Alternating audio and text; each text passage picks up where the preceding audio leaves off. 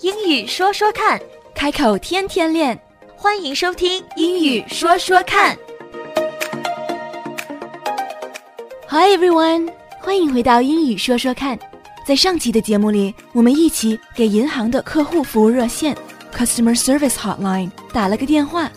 Customer Service Hotline，因为当我们遇到 disputable charges 被我们所质疑的费用的时候，大多数时间 （most of the time） 最快也是最方便的解决方法 （the fastest and most convenient solution） is to call the bank，就是给银行或者是信用卡公司打电话。可是因为语言的障碍，在电话那边的电子录音通常会让我们感到打电话并不方便，也不能解决到问题。In order to speak to a representative， 如果想要跟一位真人讲话的话，in order to speak to a representative，我们是要跳过一系列圈子的。We really have to jump through a lot of hoops. To jump through hoops，从圈子里跳过去。To jump through hoops，实际上是一句美国俚语，意思是要付出很大的努力，甚至是受尽磨难、费尽心机。在电话上跟客户服务热线的电子录音打交道，可以说就是这样的一种经验。因为如果你还记得的话，上次当我们把 account number 账户号码输入进去的时候，在过程中出现了错误，所以要重新输入。We had to enter the 16-digit credit card number again. So, what happened next? 接下来怎么样呢？What happened next? Let's get back to the call. 我们一起再回到线上。Let's get back to the call. Please enter your zip code. Please enter your zip code. Zip code 是邮政编码的意思，在这儿输入我们账号上注册的邮编是验证身份的一个步骤。Zip code, zip, z i p, zip code, zip code 是美国的邮政编码， 在这儿又有语言和区域的区分。在英式英文里，邮编并不叫 zip code，而是叫做 postcode。P O S T C O D E postcode 邮寄号码，而在加拿大，邮编也不叫做 zip code，而是叫做 postal code，跟英式英语的 postcode 有些相像，但是并不一样。A Canadian zip code is called a postal code. P O S T A L postal code C O D E postal code，同样是英语，但是三个不同地理位置的邮编叫法也都不一样。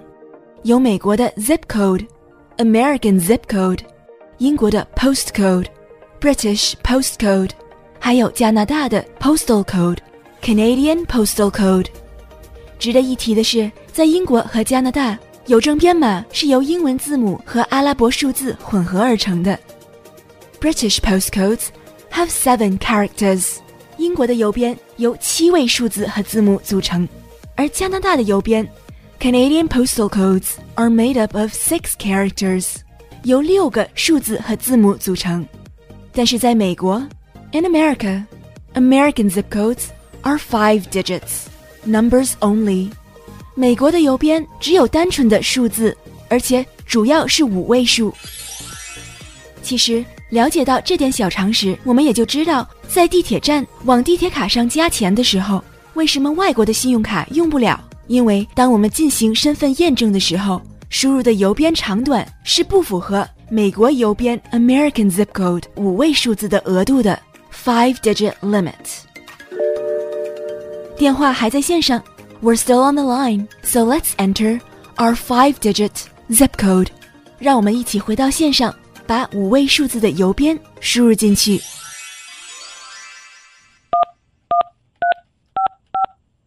Thank you. One moment while we connect you with a customer support specialist. Thank you. While we connect you with a customer support specialist. 即便是因为语速的问题， 没有能够听清楚这句话的所有内容，那么前面的一句 Thank you 也足以说明我们这次输进去的 zip code 没有出错。那按照步骤来说，如果接下来没有再多的问题了，我们继续待在线上，就会马上能够和一位真人说话了。让我们再听一遍 “Thank you” 后面的内容是什么呢？Let's hear it again.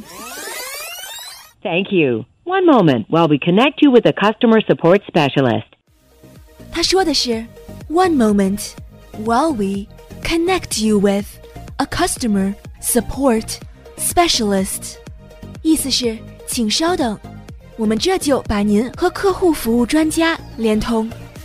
One moment 是稍等的意思。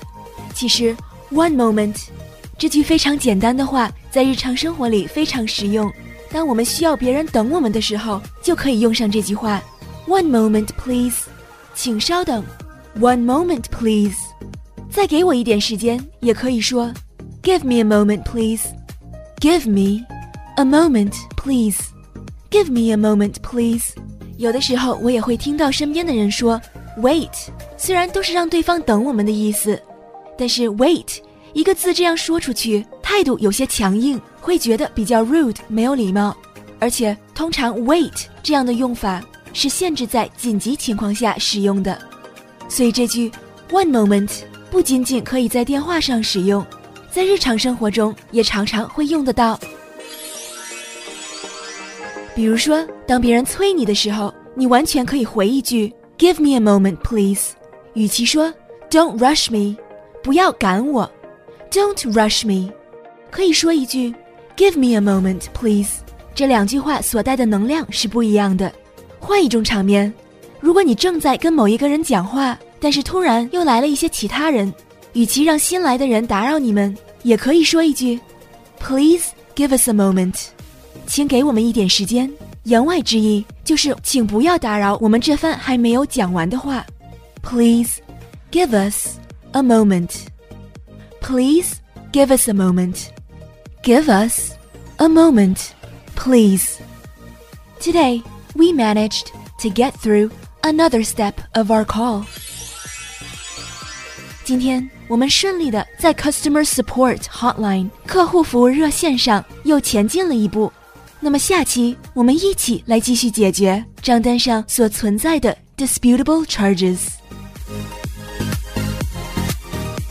英语说说看，开口天天练。That's all for now。今天的节目就到这儿，我们下期节目再会。 Don't forget to practice，不要忘记练习呀。拜拜，拜拜。